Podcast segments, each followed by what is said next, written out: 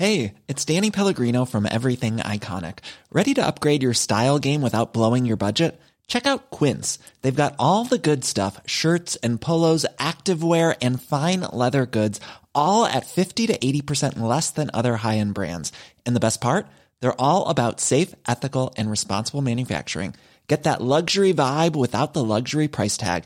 Hit up quince.com slash upgrade for free shipping and 365 day returns on your next order. That's quince.com slash upgrade.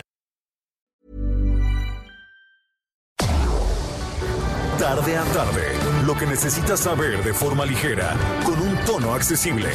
Solórzano, el referente informativo.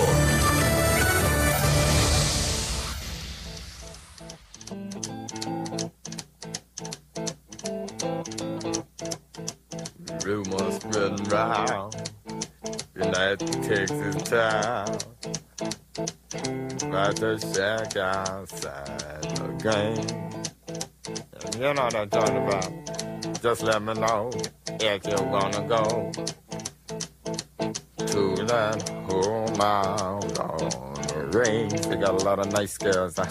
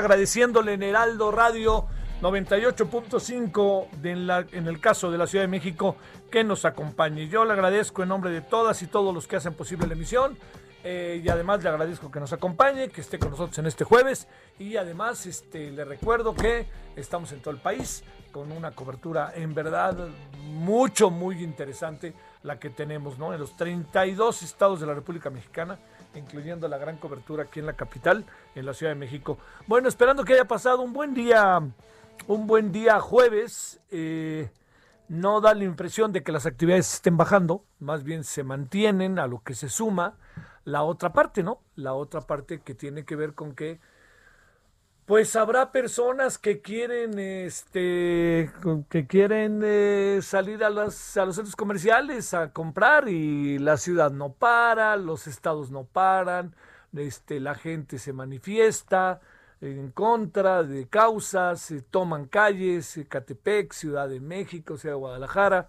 Pues bueno, la vida no, no, no para en lo más mínimo. A ver si el lunes, ¿no? A ver si el lunes, no creo que mañana, mañana va a ser un día bastante complicado. Lo que sí es que no hay indicador de que ayer hasta ahorita, sí las subo seguramente, pero que haya habido alguna posada o ya sabe algo ahí parecido.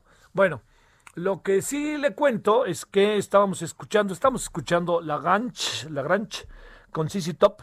Hoy está cumpliendo 70 años Billy Gibbons, guitarrista estadounidense de blues, rock. Qué buena, ¿no? Tiene ahí un- una guitarra sensacional, muy escuchable. Bueno, este blues, rock, rock sureño, boogie rock, cantante líder del grupo CC Top, reconocido como uno de los, pues em, sí, de estos grupos que heredan muchas cosas y que dejan herencia de muchas cosas más, diría yo, en lo que corresponde al, a, su trabajo musical, a su trabajo y goce musical, ¿no? Porque también, perdóneme, uno tiene que, que levantarse temprano y este a mí Serrat, me, una vez que la entrevisté, me decía algo que me causó muy, muy buena impresión, ¿no? Le decía, eh, a ver, esta idea de que llega la, ¿no? No sé si lo ha pensado usted, que llega como la inspiración, que está uno de repente sentado cuatro de la tarde o tres de la mañana y ¡pum! aparece la inspiración. Le digo, así funciona. Dice, bueno, yo no sé cómo funciona en otros, pero conmigo, me dice, conmigo te cuento que funciona de otra manera. Funciona a través de, de, pues, de un proceso de trabajo, yo me tengo que levantar a las seis y media, siete de la mañana para llevar a mis hijos a la escuela. Entonces, pues, este, regreso, eh, desayuno, me tomo un café, leo periódicos, estoy al tanto y ya a las ocho, pues, estoy frente al piano o frente a la guitarra o frente, ¿no? Ahí con mi grupo viendo qué andamos produciendo, qué andamos haciendo. Pues sí, eh, o sea, dicho de otra manera, pues no se nos olvide que esto es también un trabajo, ¿no? Por favor, no lo, no lo, este, eh, no, no, lo, este, no, no lo pase usted por, por alto de que es un trabajo que requiere una enorme, enorme, este, enorme relevancia, diría yo, así, enorme relevancia. Eh, y fíjese, antes de que continuemos, le quiero, le quiero contar que me estoy enterando de algo ahí muy, pues ahora sí que le digo muy fuerte para mí, porque yo supongo que para muchas personas, pero para muchas personas que es que dicen las redes, y más, más bien, a ver, me detendría, eh, dice, eh, espérame tantito porque lo vi, quiero, quiero darle la, la, la fuente, que es, eh, estamos hablando de Fernando Schwartz, ya lo dijo, lo dice Jorge Israel Hernández, lo dice eh, o sea, estoy dando la fuente porque no quisiera por ningún motivo. El Heraldo, no, pues ya, es, venía bajando, pues el Heraldo fue el primero que lo dijo hace como nueve minutos. Eh, resulta que un, un, um, un, buen amigo, gran uh, querido y amigo, el doctor Alfonso Morales, falleció este día. Eh, una leyenda de la narración deportiva y la lucha libre en México. Y en breve nos dice el Heraldo, sígalo por favor ahí en nuestra página eh, dice en breve más, más, este, más información. Eh, en verdad que sí se lo es una pérdida muy dolorosa. De, déjeme contarle, seguramente usted vio, eh, escuchó la cuenta del cloroformo, ¿no? Decía el doctor Alfonso Morales. Y este, rudos, rudos, rudos, rudos. Todo eso, muchas de esas frases son de él. Y eh, también son frases eh, del fútbol americano, estuvo muy ligado al fútbol americano. Oiga, ¿y sabe a qué estuvo mucho, muy ligado? Pues híjole, le hablar al muy deteriorado Canal 11. Muy, muy, muy. Yo la primera vez que entré al Canal 11 a trabajar en el año 1972, entré gracias al queridísimo José Guzmán Vera, eh, Pepe, que fue pateador de fútbol americano, vecino, amigos de siempre. Este, con Águilas Blancas jugó y luego yo me lo llevé a la Liga Española y era les daba miedo en la Liga Española porque con esos tiros de repente de media cancha le pegaba la pelota. Se lo quisieron llevar a primera división pero yo creo que Pepe pues lo, ahora sí que lo suyo lo suyo era el fútbol americano. Era pateador de las Águilas Blancas. Bastante bueno seleccionado nacional campeón con las Águilas Blancas. Pero déjeme contarle que este que lo que pasa es que yo entré ahí al canal 11 Máximo García Fabrigate era el director y trabajé directamente, bueno, trabajé en, ellos me metieron y yo ya me encargué del otro, me dieron otra área para trabajar, pero ellos estaban juntos, sobre todo el que formaba parte de todo lo que era el desarrollo deportivo del, dentro de la, pues de las transmisiones, sobre todo de fútbol americano, entre otras cosas, era el doctor Alfonso Morales. Realmente era un narrador excepcional, ¿eh? O sea, yo creo que si no lo conocen las nuevas generaciones, les diría Imagínense a estos hombres y mujeres que ahora tenemos como narradores que tanto nos gustan, que, que, juegan con el lenguaje en muy pocos casos, ¿no? O sea, hay muy pocos casos con una floritura bien entendida del lenguaje, ¿no? Marion ahí en Fox creo que lo hace extraordinariamente bien. Este lo hace en, eh, por momentos el perro Bermúdez lo hace muy bien. Yo entiendo que no les gusta a algunos, pero es muy bien. Creo que han encontrado un, ahora sí, un nicho grandísimo.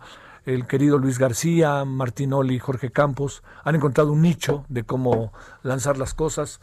Eh, y eso, eso da, ¿no? Este, el Pietrasante en, en, en ESPN pero bueno, yo, yo, me, yo aprendí esto de, de, las narraciones deportivas con Don Nacho Matus en el Esto, que escribía, Flavio Zavala Millet, pero pues en la televisión con Fernando Luengas, Don Ángel Fernández, Don Fernando Marcos, eh, todos ellos, ¿no? Y luego ya llegó otra camada. Gerardo Peña era muy bueno también, ¿no?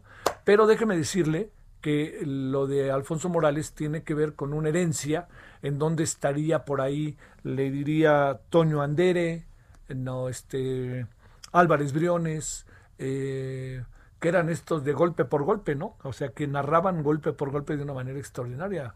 Antonio Anderi tiene una narración de una película, de una pelea de Vicente Saldívar, ¡puah! pero verdaderamente es para recuperarla. Estos que quieren estudiar el periodismo deportivo, esa es una para llevarla al baile. Maravillosa narración de Antonio Anderi. Alfonso Morales fue un, en algún sentido heredó, eh, eh, tomó esa herencia, pero le diría que sobre todo don Alfonso Morales, el doctor, porque era doctor, este, se dedicó a dar un paso adelante con un criterio y una información propia. Y además, un ser humano excepcional. Así se lo digo. A mí me da mucha tristeza porque sí fuimos amigos, sí estuvimos juntos, sí trabajamos juntos, sí platicamos muchas veces. Y él sabía cuando él me vio tiempo después salir en la televisión, me habló y me dijo, no sabes qué gusto, qué felicidad. a lo mejor yo lo hice todo mal, pero para él era un amigo que estaba ahí y luego muchas veces estuvimos en comunicación. Así que, doctor Alfonso Morales, quiero llorar, como dicen, pero te mando un gran saludo hasta donde estés y en paz descanse. Yo creo que Televisa, yo creo que la crónica deportiva y Canal 11, ahí va de nuevo, es que Canal 11 está, quién sabe dónde anda. Pero bueno, Canal 11 del Instituto Politécnico Nacional, él era un politécnico convencido, doctor en medicina.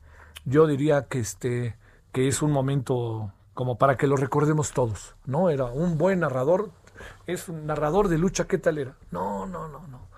No, no, y luego lo subían al ring, al pobre doctor, y yo ya al final lo veía medio deteriorado, y dije, ay, no lo voy a hacer algo a mi doctor, ¿no? Y este, y pues sí le hacía a los luchadores, pero ahora sí que el que se ríe se lleva, ¿no? Este, y esas cosas. Eh, yo, yo en verdad le reitero, eh, histórico, sin lugar a dudas. Doctor Alfonso Morales, histórico. Y era, le digo, no era doctor como, como le dicen a Luis García, ¿no? El doctor, ¿no? Que le dicen a Luis. No, este era doctor en medicina Sí, sí, sí, no, de vestido de blanco y además se ejercía. Y muy buen doctor. Entonces, este, pues doctor Alfonso Morales, me enteré empezando el programa viendo los tweets, viendo el tweet del Heraldo, y ahí fue donde me enteré y dije, ay, ouch, pero bueno, pues este, yo quisiera pensar que todos nos vamos a acordar de él. Es una pena no poder ir ni al velorio, ¿no? Pero hijo, cómo me gustaría ir y abrazar ahí a su familia. Pero hoy no se puede, hay que aguantarse y hay que sobre todo recordarlo como lo, lo estamos haciendo. Creo que mucho le debe la le debe la lucha, ¿eh? porque la lucha fue proscrita en México, no se nos olvide, y sin embargo, ¡pum! Después de un tiempo nos dimos cuenta que, ¿cuál era el dicho? La mejor lucha libre del mundo. Y yo no veía a estos luchadores y decía, o sea, los que pensaban que era, que era farsa, que se, que se callen, ¿eh? La verdad, ¿eh? No, no digan barbaridades, ¿no? Pero pues nos acordaremos siempre, hasta que nos muramos, del doctor Alfonso Morales querido. Bueno, bueno, así es esto. Y saludos, muchos saludos. Y ojalá usted también. Yo creo que hay muchos jóvenes, ¿no? Que gente joven que, que lo ubica, ¿no? Aficionados a la lucha y al box, ¿no? Y era bueno también para la narración de box. Muy, muy bueno. Tres o cuatro peleas que yo recuerdo del campeonato mundial. Yo la verdad que me quedaba con él, ¿eh? Me quedaba con él. Me gustaba muchísimo sus narraciones. Y era un buen entrevistador porque como conocía esas áreas muy sensibles de los luchadores y de los boxeadores, sabía cómo entrarle. Y entonces era, era realmente, así se lo digo, realmente muy, muy bueno. Pues querido doctor Alfonso Morales, te mando un abrazo ahí en donde andes, con todo mi cariño que sabes que lo tienes. Y este y no se me olvida que junto con Pepe Guzmán Vera y tú, pues fue mi primera entrada al Canal 11 en tiempos difíciles. Y bueno, ya después uno tiene tres, cuatro entradas y salidas ahí al canal 11 de manera, este, pues bueno, inevitable en algunos casos y otra para mí medio incomprensibles. Eh, bueno, eh, por lo pronto lo que sí le digo es que eh, hay, hay, diversos asuntos hoy. déjeme decirle. Le, le, planteo. El tema de las vacunas. Déjeme dedicarme, déjeme, si no tiene usted inconveniente, hablar cinco minutitos de las vacunas. Por cierto, le digo, hoy saldremos corriendo al 55, a las 5.55, porque vamos a presentar, por si usted se quiere unir, a el libro de Betty Pereira, con el prólogo de Juan Villoro y la presentación de don Alfredo Harpelú, que se llama Pelotero por Amor al Béisbol, de Ediciones Proceso. Va a estar padrísimo porque Betty Pereira es buenísima y además vamos a hablar de puros beisbolistas y el por qué la Betty se metió en todo esto. Cuando, mire, eh, La vida en el diamante eh, de Juan Villoro es la presentación Eh, y es, pues bueno, es padrísimo. Luego, la, es, es, el prólogo. No, es, sí, la, es una de las presentaciones. La otra presentación es ni más ni menos que de don Alfredo Harpelú, el dueño de Mis Diablos, y bueno, cómo conoció el béisbol, eh, Betty, y hace el seguimiento de conversación con un conjunto de personajes, desde el mago Septién hasta, le diría, ahí le va. Eh, Rafael Díaz, el, de Rafael Díaz que este eh, jugó en la Liga Mexicana a los 49 años, ya había jugado antes, que quede claro. Eh, Edgar González, bueno, pues ya lo sabe, está ahora en el béisbol allá con el este con el presidente. Francisco Cisco Campos, ese lo vi, en Guaymas, Sonora. y falleció, fíjese. Jorge de la Rosa, también este pitcher. Arturo González, el pelotero que no quería ser pitcher, es el rey Arturo, le decían eh, luego, ¿qué otra? Bueno, ni más ni menos que uno de los que son una cosa verdaderamente excepcional. El mayor jonronero en la historia de la liga, de las ligas mayores mexicano, que es el Vini Castillo. Cómo me gustaba a mí ese cuate, porque además era un tercera base, híjole, verdaderamente limpio.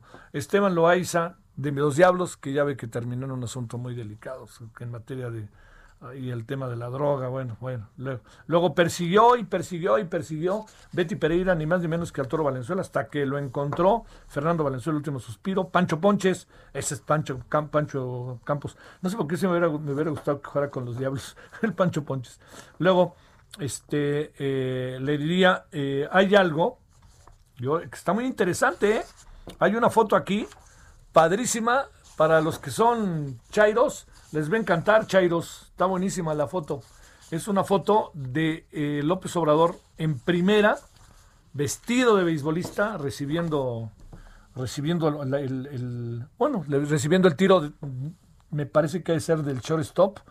No, sí, del shortstop o de la tercera base por la ubicación en la que está. Eh, eh, donde jugó, bueno, y es este una conversión que tuvo sobre de pelotero a político el presidente y, también lo tenemos con un amigos en un batazo este a la derecha que fue un es una foto eh, y luego también pues todo el asunto del que si en CEU querían construir el campo de los diablos no quisieron en CEU pues sus razones habrán tenido, ¿eh? Pero bueno, oiga, no creo que estoy tan, tan, tan disgregado. Lo que pasa es que tenemos eso, el libro a las 5, a las 6, y tenemos lo que le conté del doctor Alfonso Morales. Mire, se ligó el deporte, muy aficionado también al, bueno, al fútbol americano, pero muy aficionado al béisbol también era el querido doctor. Bueno, y yo me metí a las vacunas. Déjeme decirle por qué me meto a las vacunas. A ver. ¿Las vacunas son una esperanza? Sí. Pero acuérdese que la esperanza y la realidad deben de tener que ver. Si no, vivamos de la esperanza y nos la vamos a pasar por aquí, por allá, acullá y por todos lados, aquí, allá y en todas partes. Y le voy a decir, por más que nos movamos de un lado a otro y de otro lado a uno, yo le diría, muévase, haga usted lo que quiera, pero si no hay un terreno concreto de la vida en donde la esperanza se materializa, nos acabamos perdidos. Así de fácil. Bueno, ¿qué es lo que quiero decir? Eh, hay muchas preguntas todavía sobre las vacunas. No son cuestionamientos al gobierno. No es que el gobierno una cosa u otra cosa. Es simplemente hay preguntas. Preguntas que nos hacemos los ciudadanos. Y las preguntas se intensifican cuando uno ve que tienen diferencias el presidente y la Alianza Federalista. Y que la Alianza Federalista lo que quiere es algo tan sencillo como esto. La Alianza Federalista lo que quiere es que ellos también, los gobiernos de los estados, puedan comprar las vacunas. Le quiero decir que eh, en ese terreno, en ese terreno de uno y otro, de federalistas y, el, gobierno federal, eh, la verdad que a mí me da pereza. Pero de nuevo están allí agarrados de la greña. Ayer llegaron a un acuerdo, ayer miércoles. ¿Cuál es el acuerdo? Pues yo no me meto, tú no te metes y bueno, y el gobierno dijo, nosotros, aquí no hay, nosotros nos vamos a encargar, el gobierno federal nos vamos a encargar. Y se van a encargar. Y punto. Bueno, ya que estamos en que se van a encargar el gobierno federal y que el gobierno, los gobiernos, la Alianza Federalista ha dicho que sí, no le, mandó ahí un no me olvides al presidente diciendo, ojalá presidente se dejen ayudar. punto y seguido. ¿Qué es lo que genera inquietud respecto a él, a las vacunas? Uno, el proceso de selección para ver cómo vamos a ir vacunando a los diferentes ciudadanos de este país. ¿Cómo le vamos a hacer? Uno, con el personal de salud. Dos, ¿con quién? Con el personal que va a vacunar que son ni más ni menos que los soldados y los marinos.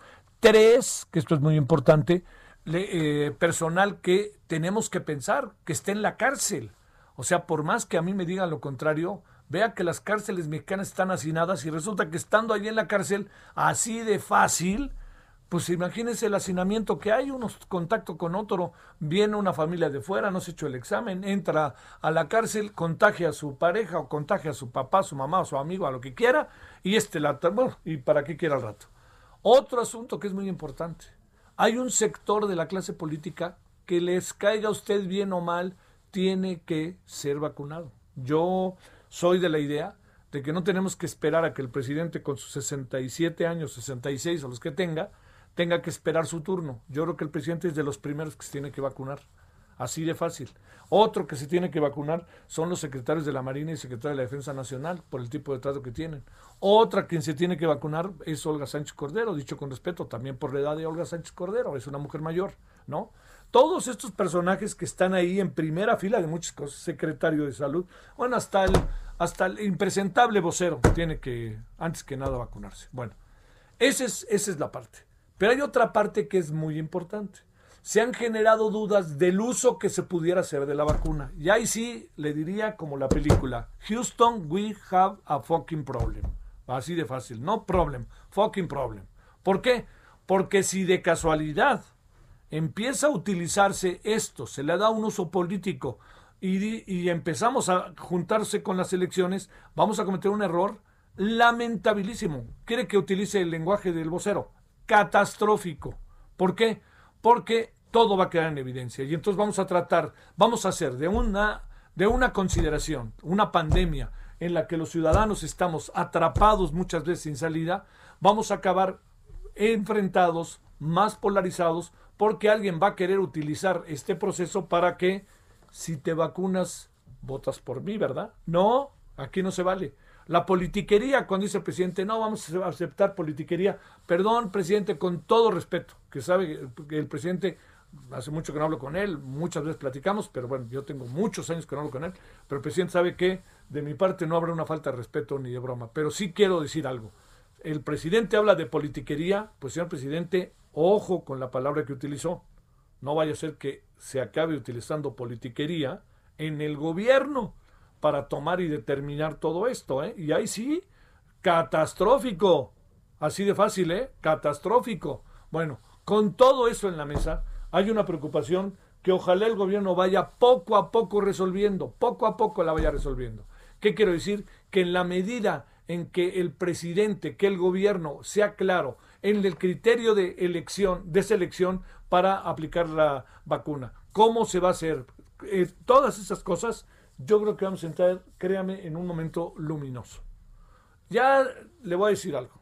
Es probable porque la memoria es verdaderamente pequeña y efímera, Dios santo, pues esa memoria a lo mejor se nos olvida todas las muchas cosas que se han hecho de manera muy desigual y en ocasiones mal al, de la estrategia del gobierno ante la pandemia.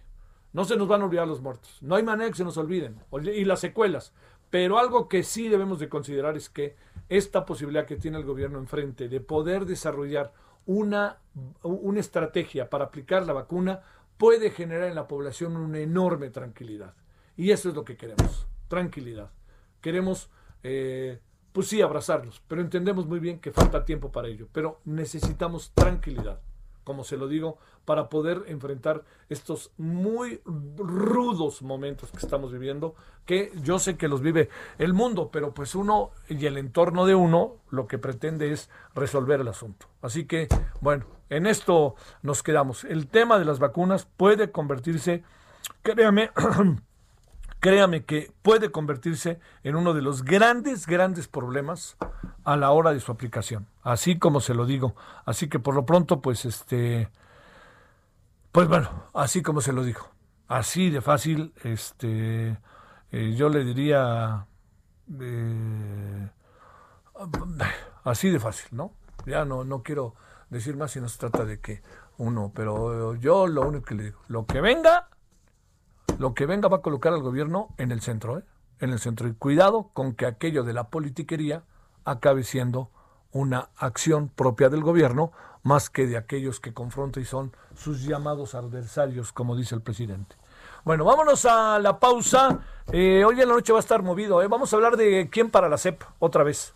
Hoy vamos a hablar con Edna Jaime, este, con, perdóneme, con, vamos a hablar con, ahorita le digo, porque teníamos ahí, este, es que teníamos tres opciones, entonces yo ahorita le digo exactamente quién, este, quién va a ser. Vamos a hablar también de esto de las vacunas, que lo vamos a tener ahí, y vamos a hablar con, eh, con Gustavo Fondevila sobre el tema de la seguridad y otras cosas que andan pasando en la ciudad, que no son nuevas, pero que han llamado muchísimo la atención, violentas. ¿eh? Bueno, bienvenido, bienvenido, paso, pausa. El referente informativo regresa luego de una pausa. Estamos de regreso con el referente informativo.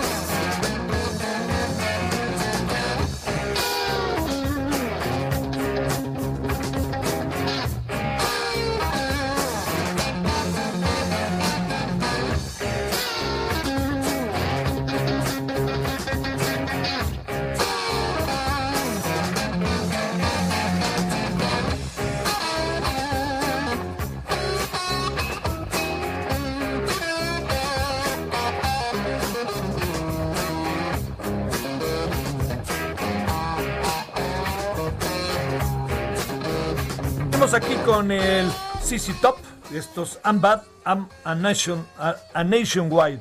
CC Top, eh, Bill Billy Gibson está cumpliendo 70 años en este 17. Pues nomás tiene un año y medio, un año y meses más que yo. Bueno, con tocar la cuarta parte de la guitarra así yo estaría tranquilo. Bueno, vámonos a las 16.33 en la hora del centro. Eh, Francisco Nieto, ¿dónde andas? ¿Qué tal, Javier? Muy buenas tardes. Te saludo desde Sonora, donde el presidente Andrés Manuel López Obrador acaba de concluir eh, su gira de dos días por esta entidad. Eh, hace unas horas inauguró el memorial eh, en La Mora, en la comunidad de La Mora, en la sierra de, de Sonora, donde estuvo con integrantes de las familias Langford, Miller y Levarón. Es un memorial que recuerda pues la masacre hace un año un mes de esta de estas familias a, manos del crimen organizado en la Sierra Alta de, Sonora y el presidente pues estuvo en esta inauguración. Eh, es eh, hoy el presidente también en la mañana pues también en la conferencia de prensa fue en Bavice en el cuartel eh, de la Guardia Nacional y ahí la Secretaría de la Defensa Nacional informó que hay 17 detenidos y están por cumplirse 15 órdenes de aprehensión. Eh, el general eh, Luis Crescencio Sandoval, el titular de la Sedena, explicó que desde el 4 de noviembre de 2019 19, cuando sucedió esta tragedia, se hicieron eh, acciones, acciones específicas tanto en materia de inteligencia como de infraestructura eh, para consolidar a la Guardia Nacional y bueno, se construyeron a partir de esa fecha dos, eh, dos cuarteles, uno en Moctezuma y otro en Baviste y bueno, se reforzó la seguridad de este de esta zona que pues es todos sabemos peligrosa, es el cruce de bandas del grupo del, crimen organizado.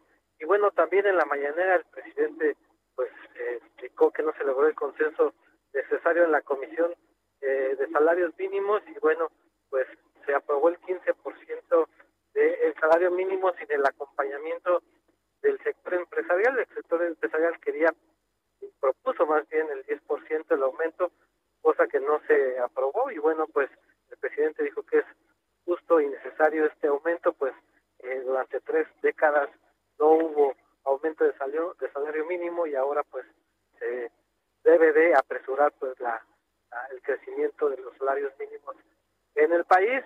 Y bueno pues el presidente dijo que pues sí no hubo consenso pero es importante que los trabajadores tengan este aumento y que no que no se pues no se deteriora la economía, no se pierden eh, empleos como ayer mismo lo dijo la iniciativa privada. Bueno, pues eso fue parte de los de las cosas más importantes que el presidente hizo este día aquí en Sonora, Javier. Oye, el, el, tema queda muy claro, Francisco, pues las dificultades que para unos y otros acaba significando el 10% o el 15%. La clave es que el sector empresarial en su conjunto dijo que no, porque el sector empresarial tiene que poner todo. La gran pregunta es si el gobierno va a poner algo y no va a poner nada el gobierno, ¿no? Es correcto, el presidente pues no tocó este tema de las aportaciones, pero eh, eh, el acuerdo pues nada más significa que los empresarios sean los que eh, aumenten este salario mínimo las aportaciones que en algún momento también pidieron los mismos empresarios para amortiguar pues el impacto económico que ha traído la pandemia. Y bueno, pues el presidente eh, ya anunció este, este, este incremento y bueno, pues seguramente seguirá dando de mucho de qué hablar este tema, pues el presidente pues dijo que era justo y necesario y pues ya los el sector empresarial pues seguirá también opinando que no era lo más conveniente. Ah, bueno, sale, este, no, digamos, eh, uno si algo quisiera es que no fuera el 15, sino que fuera más, pero la clave está en cómo está organizada nuestra economía. Ese es el gran asunto. Palabra sí, sé que lo que estoy diciendo puede resultar incluso bastante este, eh, desagradable o, reaccionario o políticamente incorrecto. El asunto está en eso, ¿no? En lo que puede significar para la economía, por, por poco que sea el, el aumento, ¿no? Bueno, vámonos. Eh, gracias, Francisco. 13 con 37 en la hora del centro. Solórzano, el referente informativo. Ahora, ahora sí que, que el que tiene, que le ponga, ¿eh? Ahí no se vale andarle jugando al desarrapado. Bueno, vámonos a las 16.37 en la hora del centro. Eh, Jonathan Mata, doctor, neumólogo, pediatra en el Hospital Regional de Alta Especialidad de, de Ixtapaluca de la Secretaría de Salud. ¿Cómo estás, doctor? Gracias que estás con nosotros. Buenas tardes. Hola, ¿qué tal? ¿Cómo estás? Muy buenas tardes. Gracias. Un gusto aquí de estar en tu programa. Muchas gracias, Javier. Eh, lo importante realmente, doctor, eh, yo te agradezco mucho que estés por la información que tú tienes, por lo que tú estás viviendo y por el agradecimiento que uno en sentido estricto este, les da a ustedes. Vamos a eso que les damos. ¿Qué estás viendo, doctor, en los hospitales en los que tú sabes y en el que trabajas? ¿Qué alcanzas a apreciar, doctor? Pues mira, la verdad es que es una situación un poco complicada la que nos ha tocado vivir estas últimas semanas.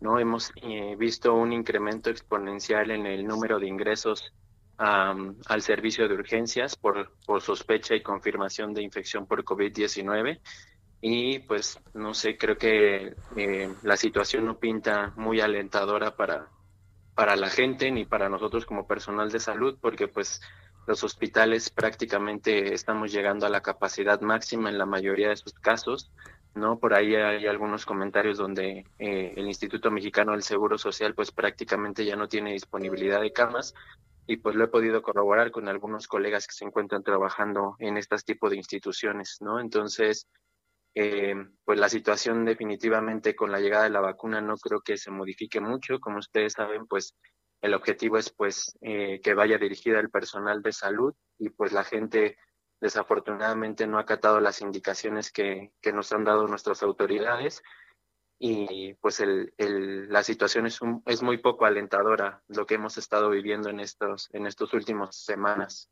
Oye doctor, ¿dónde estarían esos eh, digamos esas zonas más sensibles que tú alcanzas a apreciar de lo que está pasando? Eh?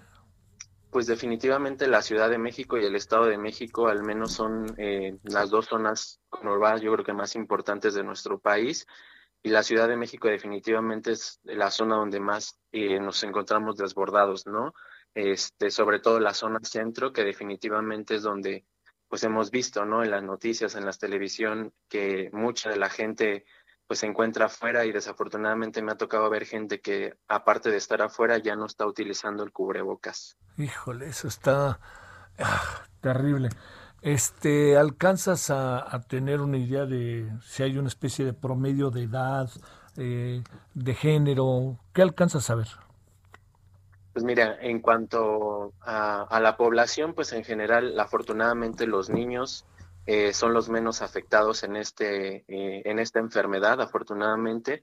Sin embargo, como ya se había mencionado antes, ¿no? Pacientes mayores de 60 años, diabéticos, hipertensos, generalmente son los que tienen mayor riesgo de mortalidad, ¿no? Y sobre todo, pues esta falta de, de, hospitalización, ¿no? Mucha gente tiene miedo de acudir a los hospitales porque pues eh, dicen que nosotros somos la causa de, del fallecimiento, pero en realidad no lo es así, ¿no? Invitarlos y, aprovechar este espacio que me proporcionas para decirle a esta gente que no se espere, que acudan a un hospital, porque vemos que la mayoría de los pacientes están llegando en condiciones bastante críticas y que desafortunadamente pues ya no podemos en algunas ocasiones ofrecer un gran eh, apoyo por las condiciones de gravedad en las que están llegando los pacientes. Oye, en, en lo que corresponde, doctor, al, al tema de...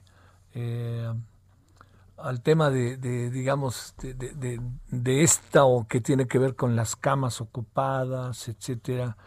Ahí supongo que, que cada vez que entras a esa zona tan sensible, se le parte uno el alma, pero, pero hay de aquel que se dé por vencido ahí. Claro, por supuesto, ¿no? Definitivamente, eh, pues también existe temor por parte de nosotros, ¿no? Al momento de, de estarnos enfrentando a situaciones como estas, eh, pero pues nosotros estamos aquí tratando de, de solventar pues esta situación, pero sí definitivamente necesitamos del apoyo de toda la población para disminuir el número de contagios que se está viendo el incremento de manera exponencial. Claro. Oye, eh, ¿niños o no ha habido niños por ahí? Sí, sí hemos tenido casos al, desde que inició, eh, pues digamos, el primer caso aquí en, en México en febrero, sí ha habido casos de niños. Afortunadamente son los menos. Eh, en la mayoría de la, de la población, menos del 2% de la población pediátrica tiene o reporta casos de gravedad. La mayoría de ellos cursan asintomáticos o con síntomas muy leves que en realidad no requieren de hospitalización, pero sí hemos tenido casos graves, ¿no? Pero definitivamente son los menos, ¿no? Aquí la población adulta es la, la más vulnerable ante este virus. ¿Personas que se hubieran vuelto a contagiar, doctor? Eh, sí, ya hemos tenido algunos casos entre compañeros de trabajo y pues entre personas, sobre todo pacientes con alguna enfermedad eh, inmunológica, pacientes con cáncer, con algún tipo de inmunosupresión, son pacientes que han tenido ya una segunda reinfección, entonces sí se han reportado ya casos aquí en México acerca de reinfecciones por COVID-19.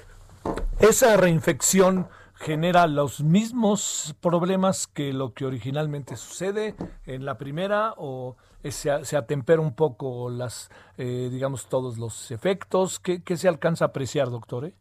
Mira, lo que me ha tocado a mí la oportunidad de ver es que justamente esta segunda reinfección es mucho más agresiva que la primera.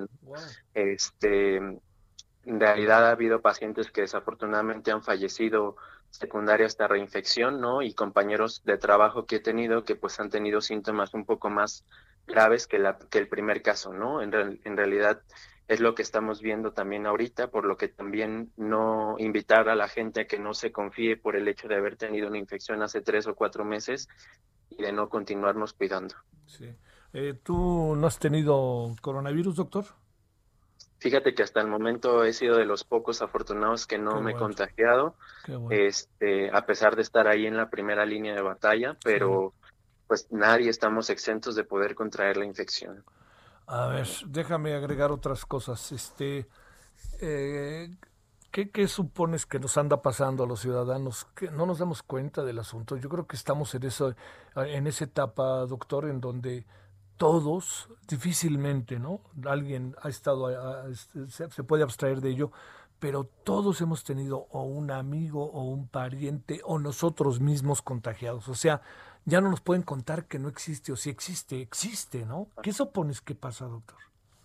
Exacto, ¿no? Yo creo que estoy de acuerdo con lo que tú comentas, ¿no? Creo que eh, nos estamos dejando llevar por, pues, por la falta de economía, no lo sé, en realidad. Eh, hemos visto reuniones, fiestas, ¿no? Donde han salido más de uno contagiado bajo esta situación. Entonces, en realidad, honestamente, no sé qué es lo que, lo que esté sucediendo con, con la población, ¿no? A pesar de todo lo que, de toda la información que ustedes proporcionan, ¿no? De lo que ven en los hospitales y como comentas, ¿no? Al menos alguien ha tenido un contacto cercano o, lejano con algún familiar o, o persona pues con infección por COVID-19 y desafortunadamente pues seguimos sin acatar las, las recomendaciones, ¿no?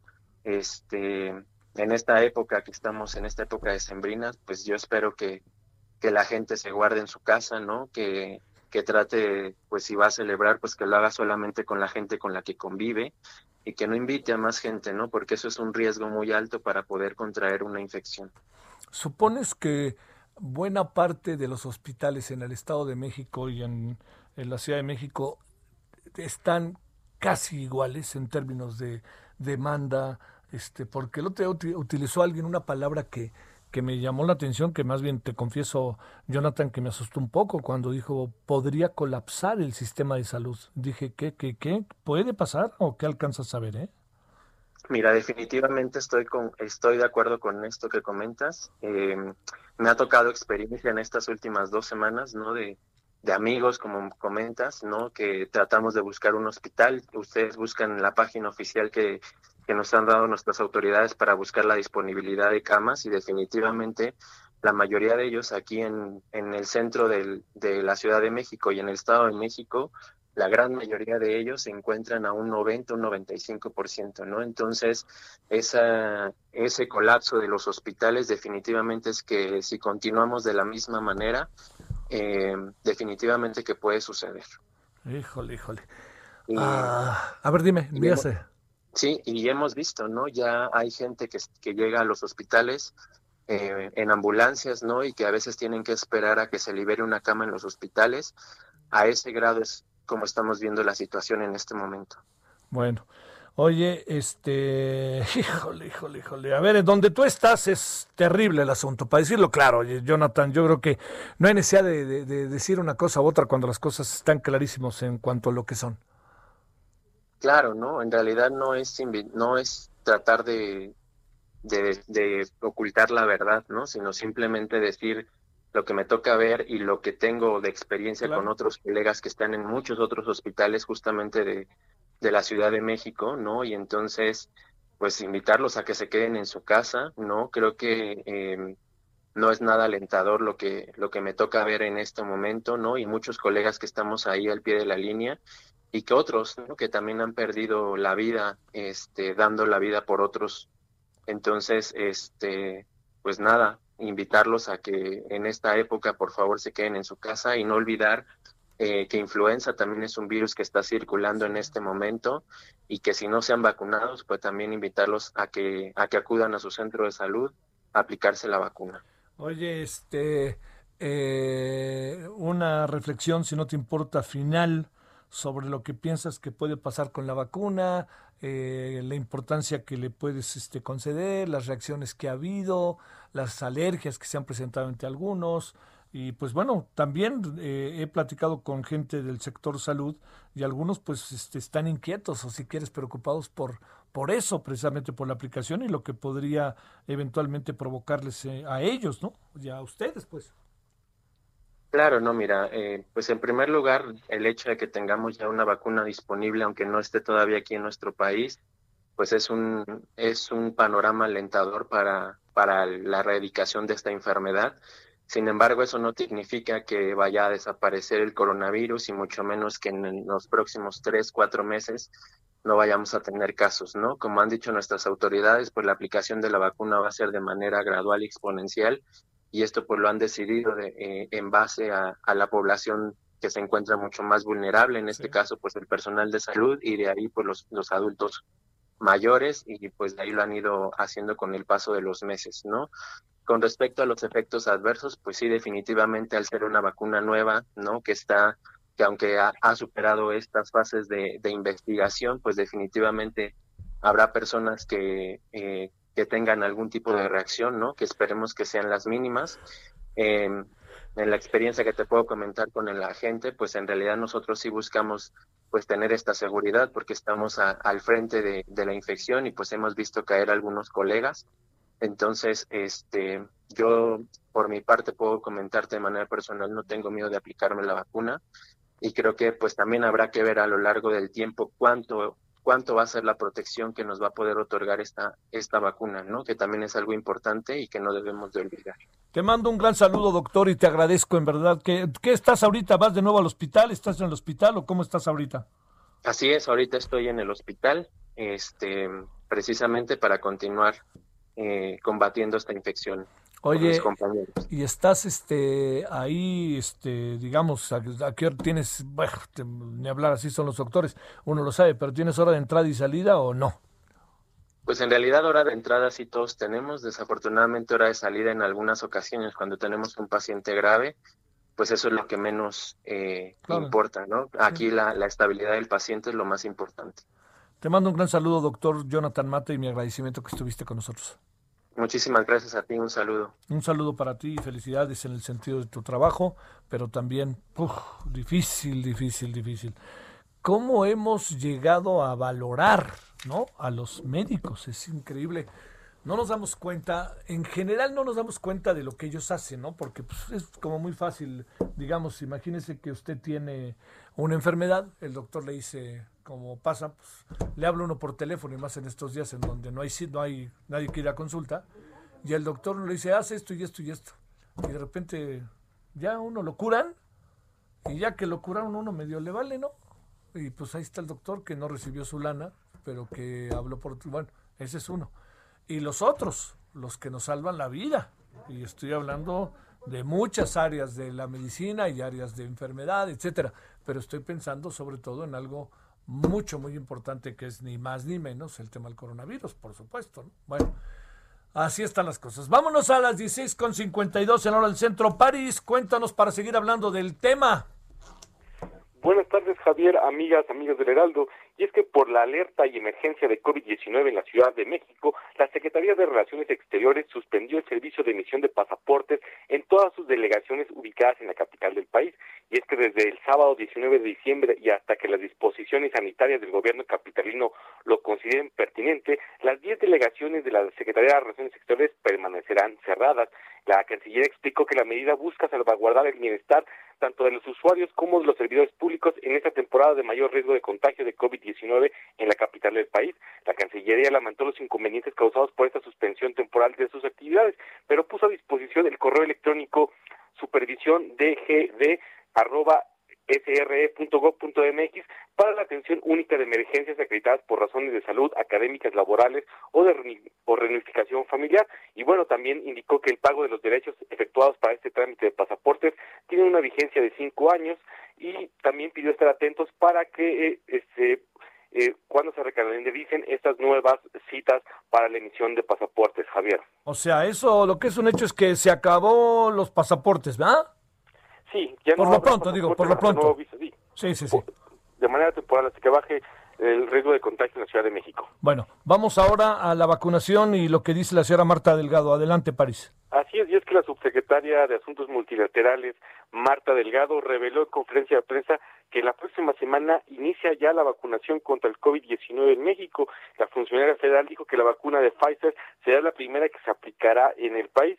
Dijo que ya ya como en otros países que ya empezaron sus procesos de vacunación, Estados Unidos que lo inició el pasado lunes y por eso México ya empezará la semana que entra este este proceso de vacunación que es parte del esfuerzo del canciller Marcelo Ebrard eh, para que México tenga un acceso temprano a la vacuna como los países de primer mundo. Y bueno Marta Delgado señaló que la siguiente semana llegarán las primeras dosis de la vacuna de Pfizer que serán 125 mil dosis y que serán eh, aplicadas al personal médico que se encuentra en la primera línea de combate de la pandemia. También señaló que la próxima semana estarán aterrizando estas primeras vacunas que serán aplicadas y que ya han sido autorizadas para su uso en el país y también están autorizadas eh, por eh, de manera eh, por la emergencia también por la FDA de Estados Unidos y también que estará eh, aprobada por la agencia regulatoria de Europa.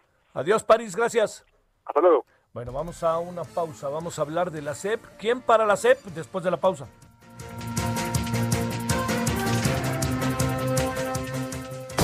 El referente informativo regresa luego de una pausa.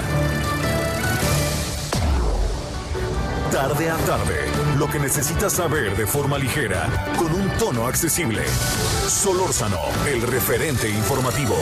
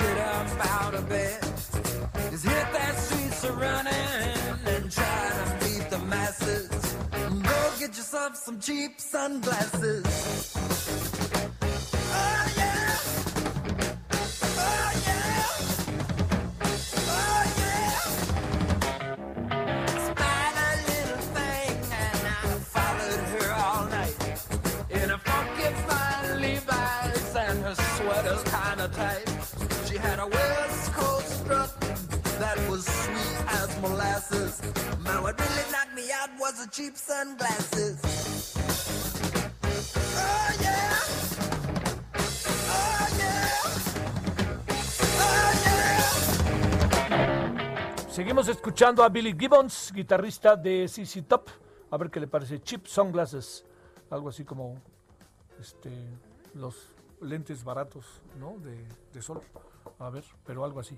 Bueno, oiga, este, a ver, muchos asuntos eh, eh, que están eh, suscitándose en las últimas horas, pues ya, yo le diría, el tema que ya le contamos y le, de- le- me permití contarle muchas anécdotas, mucho muy interesantes eh, de eh, respecto al ni más ni menos muy famoso doctor Alfonso Morales, que en paz descanse, se anunció que murió esta media mañana eh, de un mal renal, ¿no? Este, no, sus amigos cercanos este, son los que nos están informando de todo ello.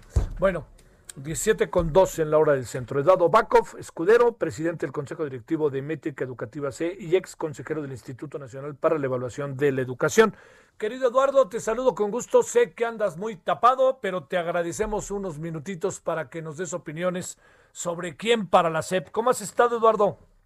Ah, pues este, bien, Javier, aquí encerrados. Sí, todavía. Ensenada está en rojo, bueno, Baja California. Sí. Este, está difícil la situación, entonces estamos eh, pues preocupados, pero a la vez pues eh, protegidos y saliendo lo menos posible, solamente lo indispensable. Bueno, ¿Tú cómo estás? Bien. Todo bien, todo bien. Muy, muy movidos acá, pero tomando todo tipo de medidas, como puedes imaginar, de aislamiento, todo lo más lejos posible, ¿no? De cualquier circunstancia que pueda ser delicada. Eduardo, es una sola pregunta. Hemos Sí. visto algunas cosas que han pasado en nombramientos recientes. Me inquieta el tema de la militancia para ser secretario de Estado, pero si estuviera en ti, digamos, ¿qué criterios tendrían que ponerse en la mesa para designar a la nueva secretaria o secretario de Educación Pública? Mira, es una pregunta relativamente fácil, eh, Javier. Tienes que tener gente, a mi manera de ver, primero que conozca muy bien el ámbito educativo es decir, que haya trabajado en él. Dos, que conozca, como dirían ahí, las tuberías, las cañerías y los pozos profundos del sistema educativo. Sí. En pocas palabras, que conozca al sindicato y la forma en cómo se mueven y este, ¿cómo se llama? suelen negociar con las autoridades. Eh, tercero, creo que debería de ser una persona que esté muy comprometida y que sepa cómo sacar del hoyo a, en donde estamos, a la situación educativa en la que nos metió este gobierno, porque quitó una reforma que pudiera haber estado mal o tener todos los defectos que me puedas decir, pero no la sustituyó por ninguna otra. Entonces nos dejó en un vacío. Y para acabar de amolar la cosa, en ese vacío nos agarró la pandemia. Entonces estamos doblemente este, en una situación difícil de salir eh, porque además se han tomado medidas que pues no se ven con claridad que ayuden al sistema educativo. Mira, comento dos o tres. Una, rebajaron este el presupuesto a los normalistas o a las normales drásticamente, drásticamente. Y si tú no tienes este eh, un recambio de profesores, pues vas a tener un sistema educativo anquilosado, este, que ahí lo vas a andar acarreando toda la vida. Dos, se nos presentó la pandemia y este, se atendió, como alguien dijo, como se pudo, eh, con medios digitales, eh, eh, el aprendizaje en casa. Pero se quitó también el sistema para evaluar la calidad de la educación. Entonces no sabemos cómo va a salir este, los estudiantes y todo apunta a que vamos a perder matrícula, vamos a incrementar abandono y vamos a aprender a perder, perdón, hasta un par de años de aprendizajes medidos en grados escolares. Sí. Entonces, tú necesitas una persona que se entere de eso. Uno, que crea en las este en los números, en las estadísticas, que conozca la política educativa y que tenga ganas de revertir donde nos dejó desgraciadamente Esteban Montezuma. Ah. ¿Quién Ahora- pudiera ser esa persona? ¿Quién? Pues digo, es difícil de No, no, no, no, claro, pero- claro. No, pero cuando, pero- pregu- cuando pregunto quién, por supuesto que en este país está el perfil de él o ella para hacerlo, ¿no? Seguro, si tú ves esto, pues hay varios candidatos. Ahora tienen que ser candidatos que estén cercanos a López Obrador y que les tenga la confianza como para poderlos poner en un cargo pues de esa de esa magnitud, ¿no? Entonces, desgraciadamente, tú lo sabes, Javier, en casi todos los sexenios el secretario de Educación no ha sido la figura que los educólogos quisiéramos tener.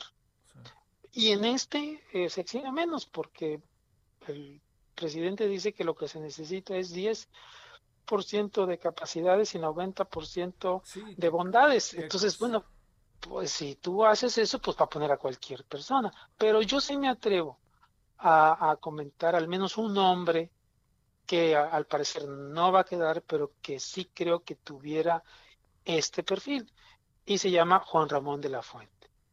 Me hubiera gustado mucho que Juan Ramón este, estuviera a cargo, porque sí creo que tiene la estatura para, para enfrentarse primero a- al reto de la educación en eh, tiempos normales. Y aquí se requieren de un Juan Ramón más un equipo de asesores de Juan Ramón o de quien vaya a ser en lugar de él, si es que no queda, que al parecer no va a quedar, que les pueda ayudar a sacarlo. Una persona sola no saca ni de chiste esto. Entonces tiene que ser todo esto que te digo, más alguien que sepa trabajar en equipo. Oye, eh, porque hay otra variable, Eduardo Bacov, este, todo indica que, que ese personaje en el cual todos, o bueno, no todos, pero muchos hemos pensado, pues se agrega otra variable, no lo quieren dejar este, salir de la ONU por las muchas cosas que está haciendo, pero ¿sabes también cuál es la otra variable que me parece pesa mucho en este caso? No sé si será, si fuera tan fácil la relación ya en el cara a cara cotidiano entre el presidente y Juan Ramón. ¿eh? Bueno, este, pero siento que, digo, Juan Ramón está alejado de efectivamente el presidente y eso sería una prueba de fuego de que Ramón- Juan Ramón puede hacer las cosas en las condiciones de este López Obrador, lo cual puede ser muy complicado porque Juan Ramón sé que toma decisiones y que no dejaría que las cosas con las cuales no está de acuerdo se realizaran y se llevaran a cabo. Y si necesitas este, confianza ciegas en lo que dice el presidente, pues sí vería, mm, vería muy difícil. Pero bueno, ese es el perfil que yo veo. Ahora, hay otra variable que no hemos comentado. Sale la embajadora de México, que es mujer. Y entonces por ahí lo que yo he leído es que también se está pensando que como salió una mujer y entró Esteban Moctezuma en su lugar, pues va a haber como un intercambio este, de género y que seguramente en educación pudiera entrar una mujer este, en lugar de, de Esteban Moctezuma. ¿Y ahí, Entonces, tienes, eh, ahí tienes nombre y apellido o tampoco alcanzas a No visualizar? tengo, no, no, no que yo supiera Claro. que tuviera este perfil que te estoy diciendo, pero además que esté cerca, porque aquí de nada te sirve eh, que, que te demos nombres si no están cerca de López Obrador. Entonces, ahora, yo como he visto cómo toma las decisiones nuestro presidente, pues no es el perfil que yo te estoy diciendo el que él está buscando. Te lo aseguro. Bueno.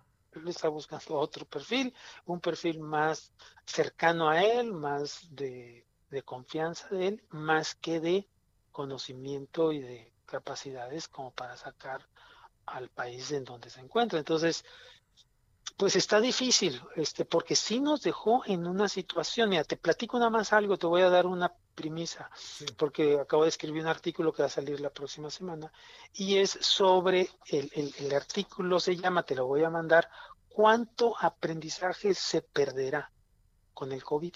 Y entonces son estimaciones y simulaciones que se han hecho en el, el Banco Mundial, varias este, agencias importantes han hecho estimaciones de cuánto se va a perder hasta ahorita.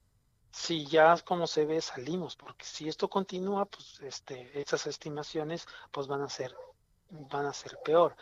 Pero, pero sí son muy fuertes. Son, te digo, que más o menos de dos años y poquito más, hasta dos años y medio, para los niños que están entrando en la primaria. Fíjate lo que es lo más, eh, ¿cómo podrías decir? Este, preocupante. Entre menores la edad del niño, mayor es la pérdida de aprendizaje que va a tener. Esa es una condición que ya están viendo. Dos, las niñas van a perder más que los, que los varones también. Y tres, la matrícula se va a, a incrementar, se va a, este, a, va a decrecer sustancialmente. De hecho, ya lo está, lo estamos haciendo. Yo estoy muy en contacto con las universidades por eh, el papel que juego en métrica educativa y las universidades y las instituciones de educación superior lo que me están diciendo es no se están inscribiendo los estudiantes como el año anterior. Están esperando a que este, termine la pandemia para no inscribirse en línea. Y esto drásticamente en las escuelas particulares. Bueno, este Eduardo sigue ahí en ese maravilloso lugar que es Ensenada, aunque esté en foco rojo todo el estado, y te queremos agradecer mucho que hayas estado con nosotros. Gracias y buenas tardes. Saludos a tu auditorio. Gracias de nuevo, Eduardo Bakov, escudero presidente del Consejo Directivo de Métrica Educativa y ex consejero del Instituto Nacional para la Evaluación de la Educación. 17 con 12 en la hora del centro. Solórzano, el referente informativo.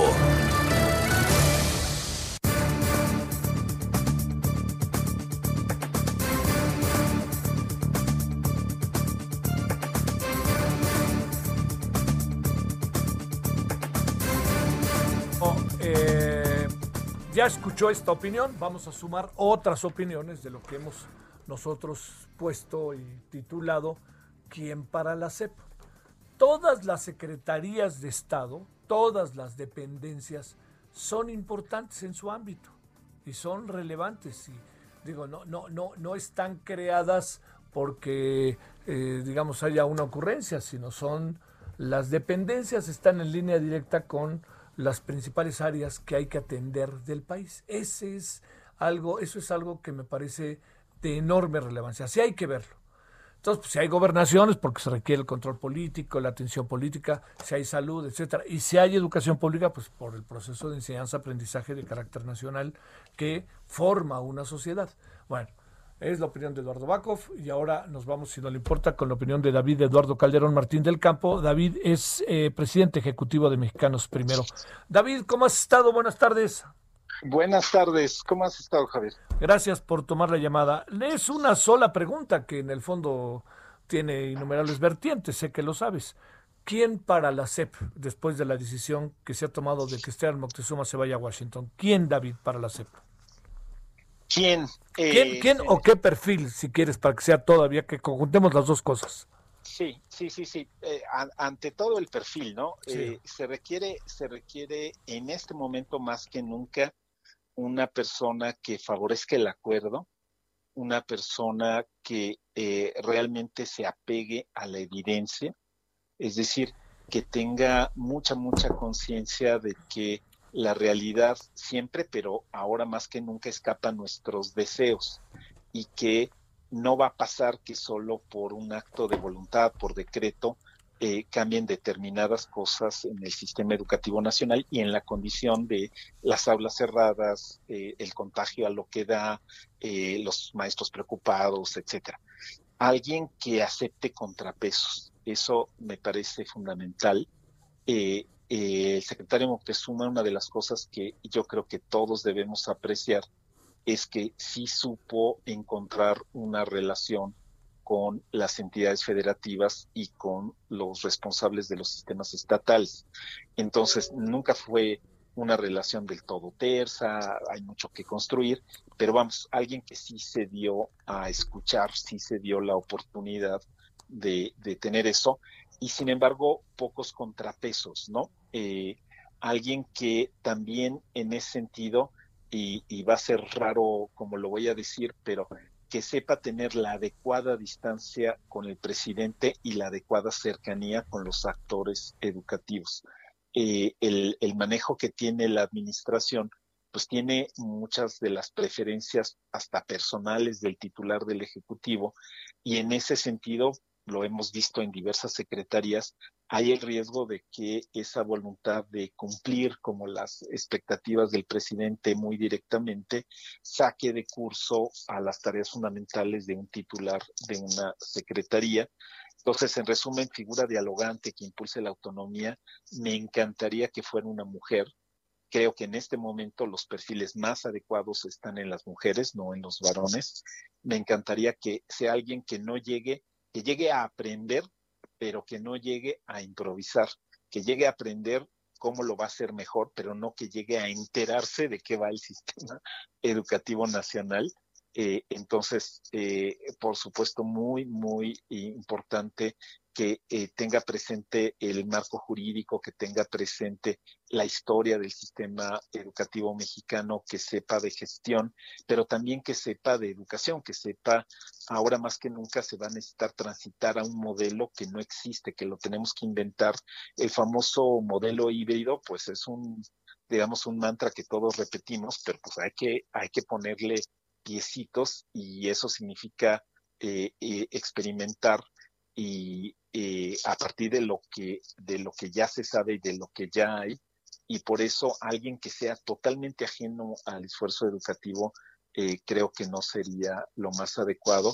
Entonces eh, lo resumo también diciendo alguien que sepa alguien que pueda que tenga la firmeza de carácter eh, que tenga la capacidad y alguien finalmente también que, que quiera. Es decir que tenga en primerísimo lugar eh, el derecho de los niños y no pues los distintos arreglos de conveniencia de, tregua que puede haber entre los adultos. Sí, sí, sí.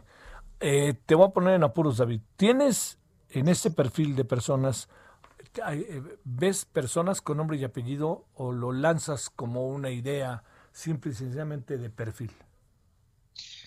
Eh, prefiero lanzarlo con la idea de perfil porque no me gustaría Sí. que alguien dijera, este, Está lanzando Claro, a alguien porque o ya está- quitó a uno. Está claro. Sí. Entonces, eh, de- digamos, ¿en dónde buscar? En dónde buscar hay exfuncionarias de la Secretaría de Educación Federal, hay secretarias de educación en funciones en los estados, hay exsecretarias de educación, hay eh, eh, exdirectoras de facultades de la UNAM, de la UDG, eh, hay eh, figuras que han estado en el legislativo trabajando en educación desde hace buen tiempo, senadoras, diputadas. Entonces creo que ahí encontraríamos, digamos, ese, ese perfil muy, muy adecuadamente plasmado, ¿no? Gente que es reconocida porque está en los seminarios internacionales, porque ha sido parte de investigaciones de varios países, porque ha tenido a su cargo los temas de gestión de currículum, de materiales educativos, de eh, eh, diseño de, la supervisión en un estado. Eh, entonces tenemos ahí un auténtico ejército de mujeres capaces eh, que le traerían una buena bocanada de aire puro a la Secretaría. Eso es importante. Ahora, déjame cerrar, eh, David eh, Calderón, con el tema de eh, la- lo difícil que es esa secretaría cuando se trata de los sindicatos de maestros.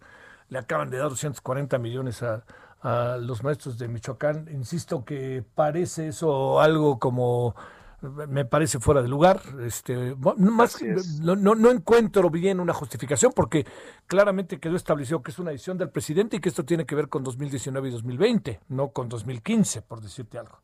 A ver, Así es. cuando te hago esta pregunta te digo, híjole, ¿cómo le fue a Esteban eh, Moctezuma y, y por dónde entrarle si el presidente tiene una serie de acuerdos con los sindicatos que pueden rebasar la gestión del propio titular de la CEP?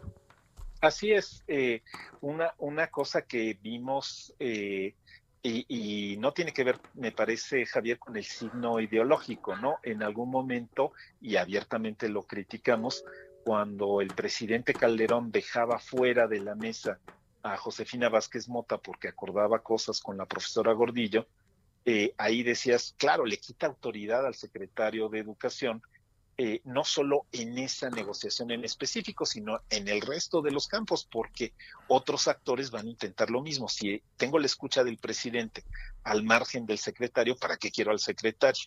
O el papel que a veces jugó la Secretaría de Gobernación, siendo la mediación con las fuerzas magisteriales y no el titular de la Secretaría. Ajá. Entonces, eh, justamente Esteban pasó muchos tragos amargos Sí, sí. eh, en esta en esta circunstancia eh, algunos de sus funcionarios mismos tomaron acuerdos eh, terribles no solo eh, con la con la coordinadora en Michoacán y, que se levantaran de las vías del tren que sí pasó sino también con los normalistas de Tenería en el Estado de México.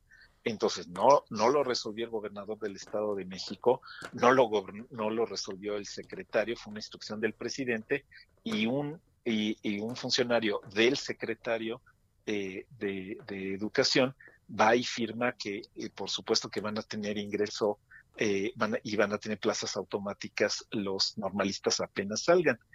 Contradiciendo la ley que se acababa de firmar tenía la tinta no se secaba tenía como 15 días. Entonces eh, esa posibilidad de que a espaldas del ministro de Educación el presidente acuerde algo, pues desfonda eh, su autoridad y por supuesto lo pone en una situación muy incómoda, muy molesta, que no es conveniente para ninguno de los actores porque le quita certeza a los procesos y hace que eh, todo dependa de cuáles son los medios legales o extralegales de que nos escuche el presidente. Sí. Eh, así que eh, sin duda eso debería cambiar muy radicalmente y por supuesto el reto que va a tener por delante quien llegue no es mantener aprende en casa, es cerrar aprende en casa y abrir las escuelas.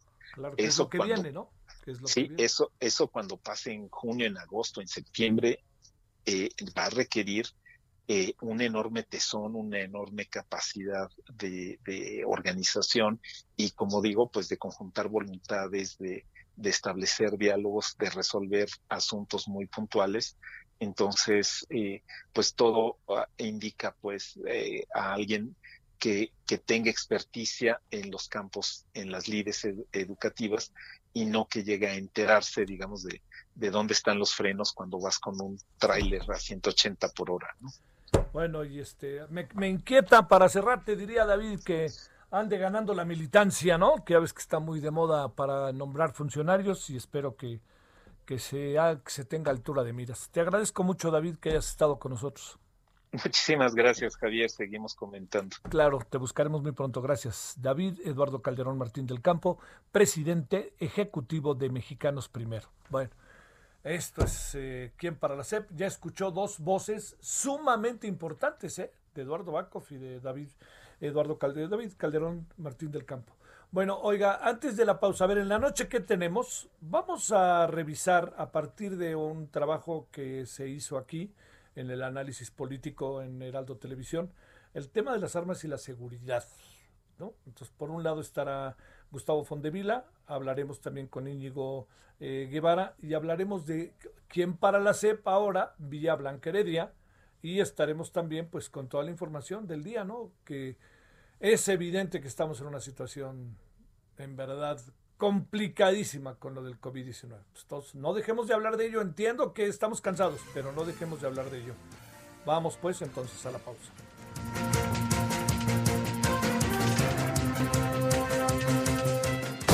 El referente informativo regresa luego de una pausa. Estamos de regreso con el referente informativo. Buenas tardes amigos del referente informativo. Qué gusto estar con ustedes, qué placer de verdad estar en este informativo porque vamos a platicar sobre un tratamiento que tiene que ver con el cabello. A quien no le gusta tener una super melena o por lo menos no tan melena, Pao, pero que no se nos caiga el cabello y que despiertes en la mañana y digas, "Ay, mi almohada. No, pero si queremos, todos queremos pelazo, Moni, como el tuyo. Y así es, muchas veces nos estresamos porque vemos el, el cabello en la almohada, el cabello en el jabón. Ay, no, en el cepillo y nos colapsamos de estrés. Pero eso ya tiene una solución. Pero escuchen todos, la alopecia no solo es de hombres, también es de mujeres. claro. A las mujeres también se nos cae mucho el cabello, pues por los tintes, las tenazas, cepillo. Bueno, puedo enumerar diez mil cosas, pero lo importante aquí siempre es resolver, mi Moni. Yo les Claro. traigo la respuesta a este problema porque el más increíble tratamiento capilar y que le va a garantizar por lo menos 1700 cabellos Mm. nuevos en un solo tratamiento está aquí. Ya llegó. Así es. Marquen en este momento al 800 230 mil 800 230 mil y aprovecha a pedir este nuevo tratamiento que limpia el folículo y hace que tu cabello empiece a crecer nuevamente y se fortalezca. Además de que hoy, si marca al 800 230 mil, se lo repito para que se lo aprendan. sí, sí, a ver. 800 230 mil se lo va a llevar gratis. Gratis. uf. Gratis, Moni, esto es una locura. Así que marquen en este momento y pídalo porque se va a sentir espectacular. Porque el cabello nos da mucha seguridad, Moni, nos da fuerza, y nos hace sentirnos bien. Claro. Pues hoy ya puede recuperar ese Sí. pelazo, esa melena que quiere, pues ya se la puede llevar marcando el 800 230 mil. Porque si marca en este momento se lo va a llevar gratis y le garantizamos 1700 cabellos nuevos más su cabello que se va a fortalecer y va a estar fuerte porque luego te crecen y se caen. ¿no? Claro. Tiene que estar fuerte. el Entonces, folículo limpio, bien fuerte. Todo fuerte, ganador para el pelazo que queremos. Marca en este momento 800 230 mil. Muy bien, a marcar amigos. Muchas gracias. Regresamos. Solórzano, el referente informativo.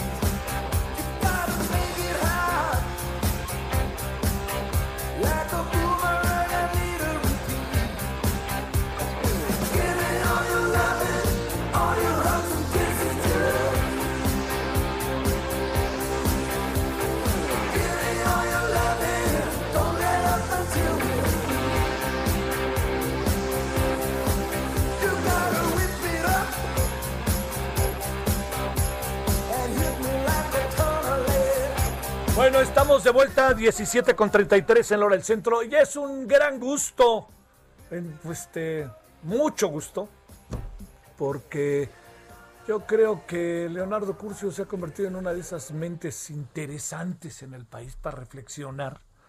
Yo sé que algunos dirán que si filias, fobias, eso en verdad que yo lo paso medio a segundo plano. Pero este, además, pues es un académico destacado, lleva mucho tiempo en los medios y es un hombre muy, muy querido por su servidor.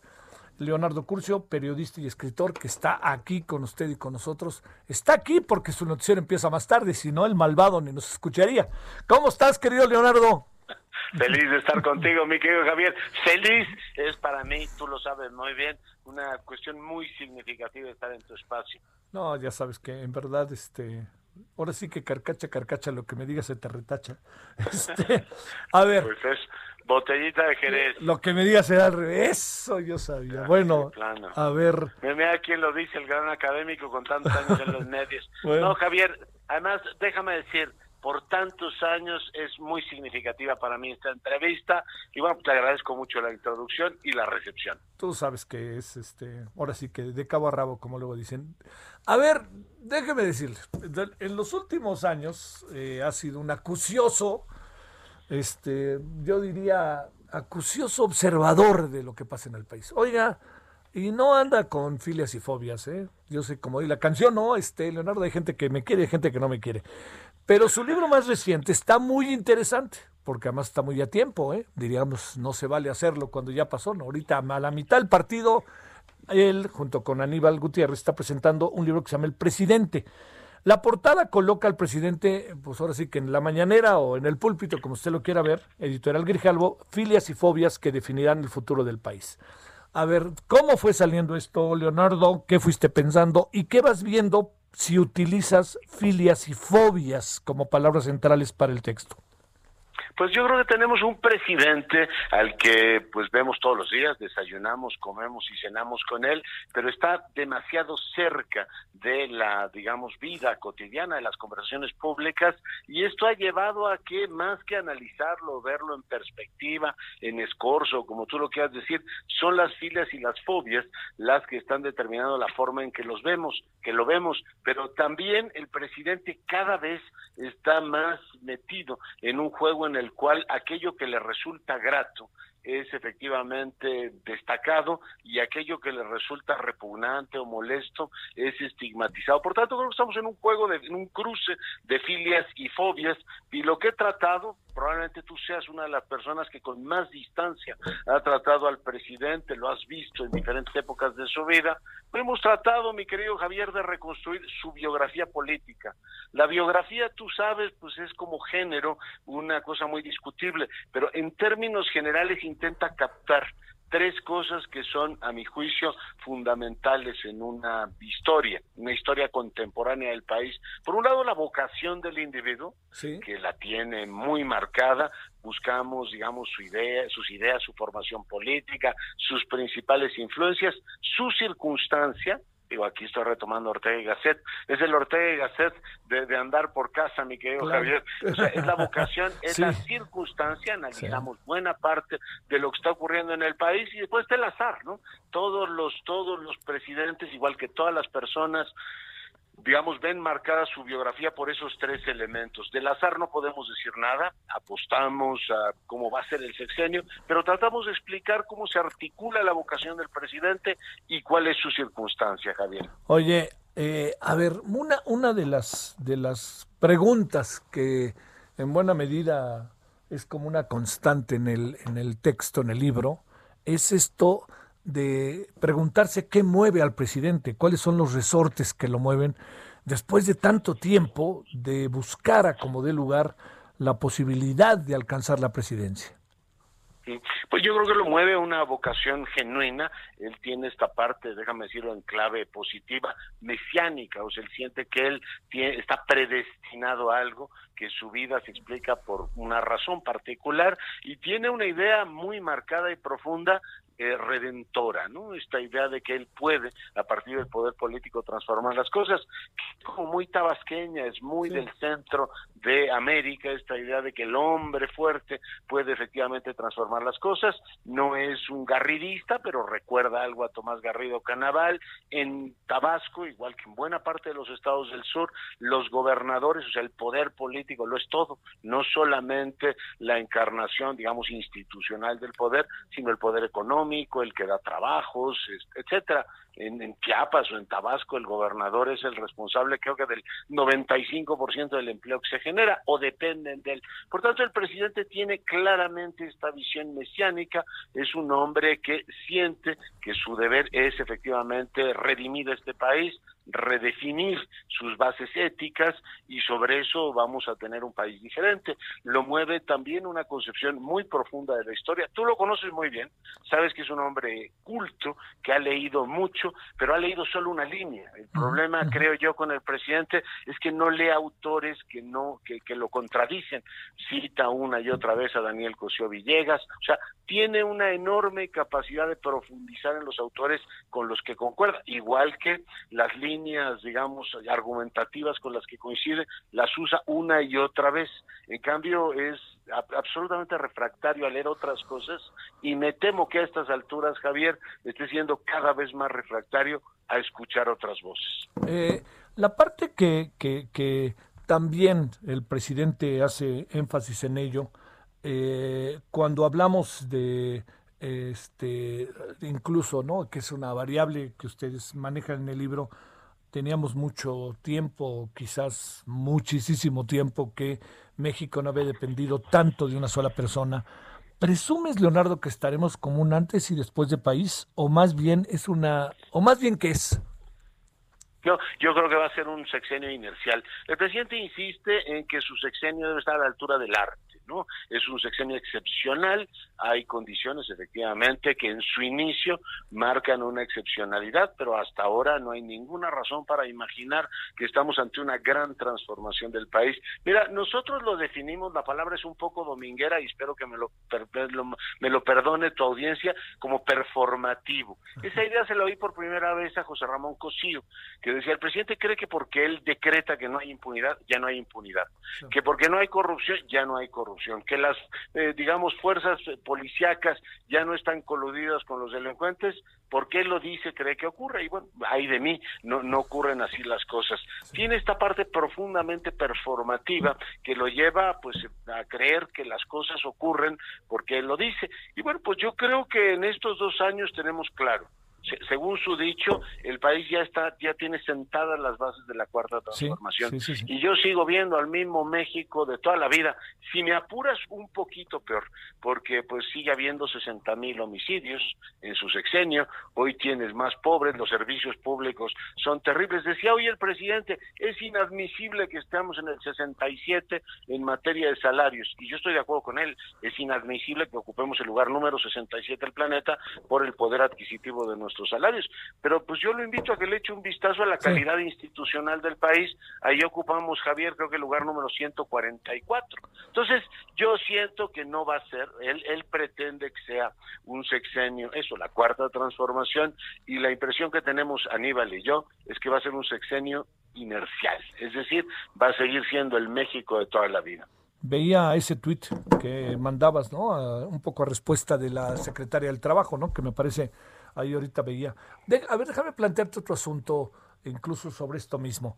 La palabra filias y fobias. A ver, ¿qué? ¿Chairos y fifís o qué es lo que alcanzan a apreciar ustedes respecto a colocar estas dos palabras como, como definitorias, ¿no? Auténticamente del propio sentido que tiene su libro. Mira, primero que es un presidente que polariza, no es el único que polariza en el planeta, nosotros también sostenemos que el observador responde, digamos, a una cosa bastante universal, ¿no? Un anhelo del pasado, una búsqueda del pasado, pues tú lo tienes en Rusia, en Polonia, en un montón de países, incluso en Estados Unidos lo acabas de tener, y el presidente eh, te remite eso. La, la idea de que él encarna al pueblo, que también es muy común desde el Berlusconi de los años 90 en Italia hasta Fujimori, pasando por quien tú quieras, eh, digamos, de los populismos contemporáneos, esta idea de que hay un hombre que representa al pueblo frente a una casta espantosa, eh, mafia política, como le quieras llamar, mafia del poder, eh, y él es el paladín, ¿no? El jinete del pueblo que los va a liberar, lo tiene de una manera muy clara. Por tanto, a partir de ahí se define una política que divide entre los que están con él y los que no están con él. Los populistas, como los describió de maravilla Nadia Urbinati, los italianos son muy malos para casi todo,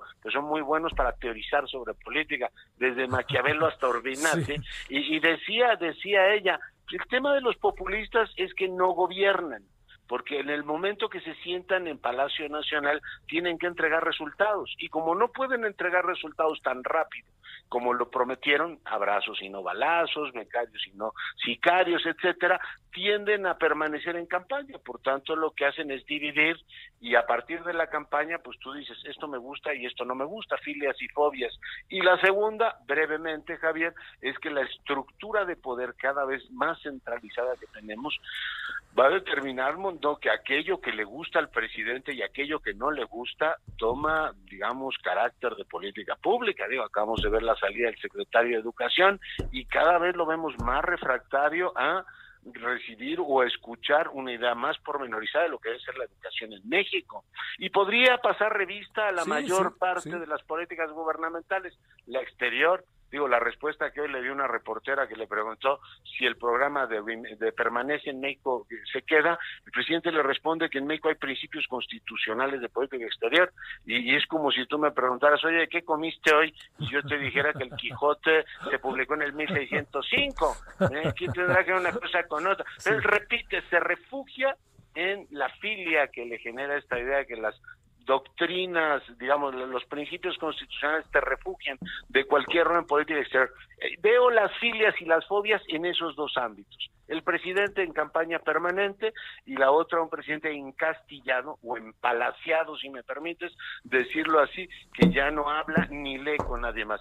Su libro de la economía moral lo dice todo. Hace un buen rato que no lee nada y los principios estos generales de la ética transformadora del país demuestran que hace un buen rato que no lee nada. Me resultó prometedor que una mañanera citaba Bauman el otro día. Dije, mira, se ve que está leyendo algo. Pero si tú lo sigues, y tú lo conoces, como digo, hace 30 años, hace un buen rato que no tiene lecturas, digamos, de- del otro lado del río. Por tanto, no es un hombre que problematice, no es un hombre que se plantee, digamos, nuevas ideas. Todo considera que lo ha entendido y, por tanto, sus filias, aquello que le resulta grato, y sus fobias están determinando el futuro del país.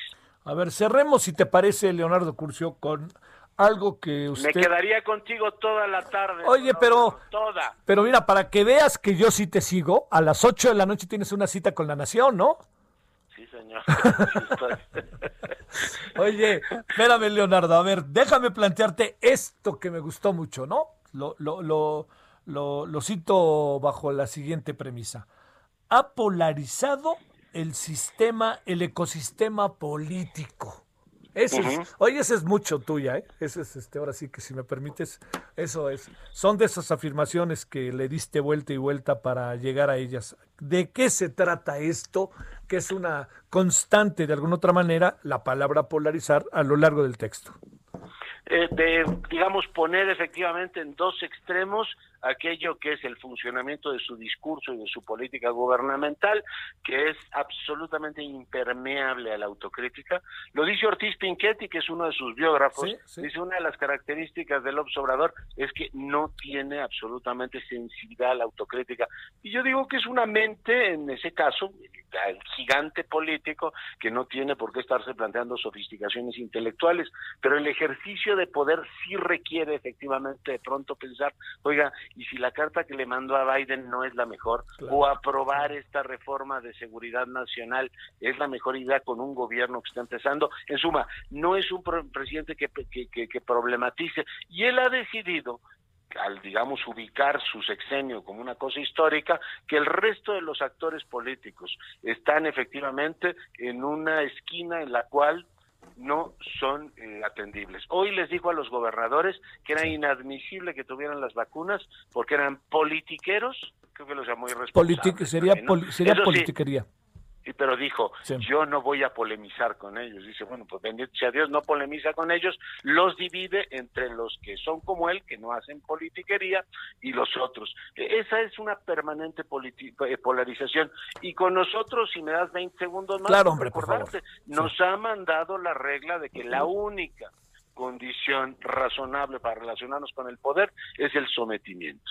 Y decir, bueno, si repites lo que el presidente dice, entonces eres un medio acreditado. Regañó, lo recordamos ahí, a un compañero de proceso, ha regañado al Financial Times, el país se ve que trae una furia contra ellos que me sigo sin explicar, pero esta idea de que finalmente están los que sí saben, lo cita con cierta este, eh, frecuencia, es decir, los periodistas que sí están en lo correcto, Galván, Federico, este, Cepeda Patterson, etcétera, los que sí opinan como él y el resto de la nación. Entonces, esta polarización lleva a que una buena parte de su eh, base eh, mueva efectivamente con esta estigmatización. Yo, yo recuerdo el caso de un profesor de la universidad que fue efectivamente uno de sus mejores profesores, Rodríguez Araujo, Claro, que tuvo que dejar el ejercicio periodístico porque lo mataron a bots, solo porque se le ocurrió decirle, Andrés, aunque seas tú, el concentrar tanto poder, el ser el legislador, el presidente del partido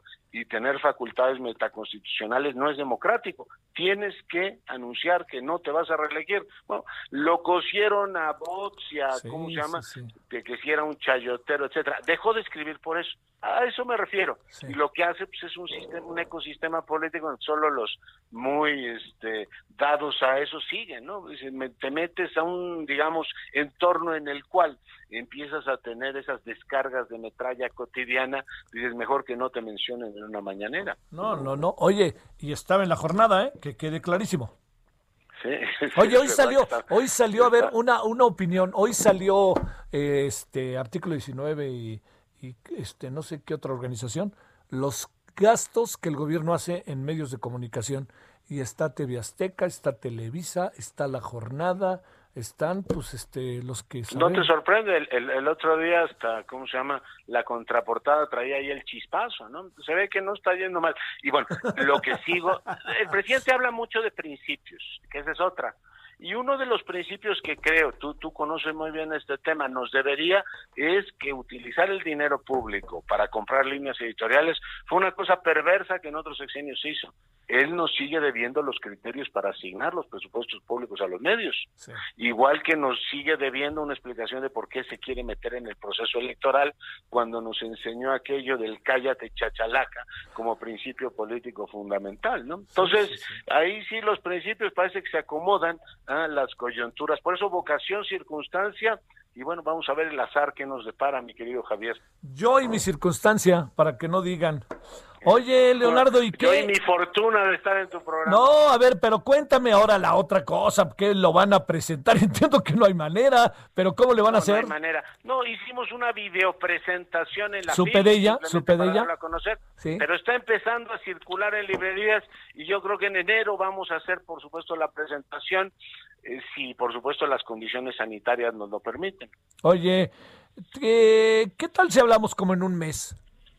Me Yo te. ¿no? Y, y platicamos de, a ver, el presidente filas y fobias que definirán el futuro del país en enero del 2021. ¿Cómo ves?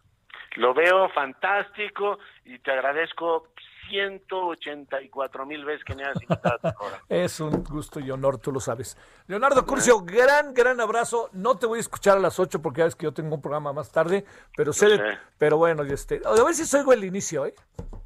Se, se po- se pone divertido. Así, así pagas tu penitencia, mi querido Javier, cotidiana. Mil abrazos, feliz Navidad, feliz año. man. Para ti y los tuyos. Gracias, Leonardo. Gracias. Gracias. Saludos. Ahora a las 17.52. Hechos la bala, cerramos. A ver, cuéntanos, Iván Saldaña, para cerrar rapidito. Javier, auditorio, muy buena tarde. Informarle al auditorio que pues al menos el 75% de la bancada del Partido Acción Nacional en la Cámara de Diputados, es decir, 58 de 77 legisladores, pues ya levantaron la mano, ya se apuntaron para buscar su reelección en 2021. Esto lo informó eh, el día de hoy, precisamente por la tarde, eh, Juan Carlos Romero Hicks, el coordinador del grupo, quien por cierto también adelantó que él buscará mantenerse en la curul para la siguiente legislatura. lo dijo en una conferencia de prensa virtual con la fuente eh, que cubre que cubrimos la Cámara de Diputados. Eh, ahí pues hizo un balance de este periodo ordinario de, de sesiones, pero se aprovechó aprovechamos para preguntarle sobre este tema.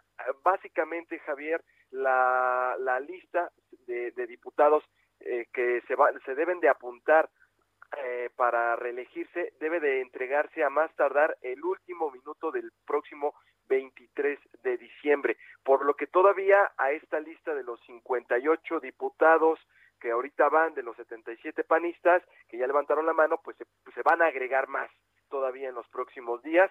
Y eh, también le preguntábamos si ya ven algunos diputados que no se quieran reelegir porque van por alguna posición en, en, algún municipio o incluso alguna gubernatura para el siguiente año, eh, pues decía que es prematuro todavía porque pues hay que ver desde todo el tema de, de elegir a candidatos, pero bueno, dice, mientras tanto son 58 los que ya se apuntaron, Javier, incluidos él, para reelegirse el próximo año y veremos que en los próximos días seguramente también las demás bancadas, son ocho bancadas en San Lázaro, pues van a hacer público cuántos diputados eh, van a buscar su reelección de los 500 en total. Te mando un saludo, Iván. Buenas tardes. Buenas tardes. Bueno, este, nos vamos entonces a ver. Le voy a decir qué es lo que tenemos esta noche para que nos acompañe a las 21 horas en la hora del centro. Vamos a tener primero el, eh, tema este que le digo con base en un una serie de reportajes que hemos hecho sobre las armas, la opinión de eh, Íñigo Guevara. Vamos a tener sobre otro tema muy importante, va a haber que hay en algunos, en algunos casos, eh, la verdad que son de esas cosas que, uno, crea, me pone una cara que uno no puede creerlo, ¿no? Pero bueno, hay gente que anda este, aventándole gasolina a algunos, este, algunas personas, ya saben, ¿no? Este, uf, y luego les avienta fuego, bueno. De eso hablaremos con Gustavo Fondevila, hablaremos de la CEP y hablaremos de todo lo que haya. Hasta aquí, Solórzano, el referente informativo.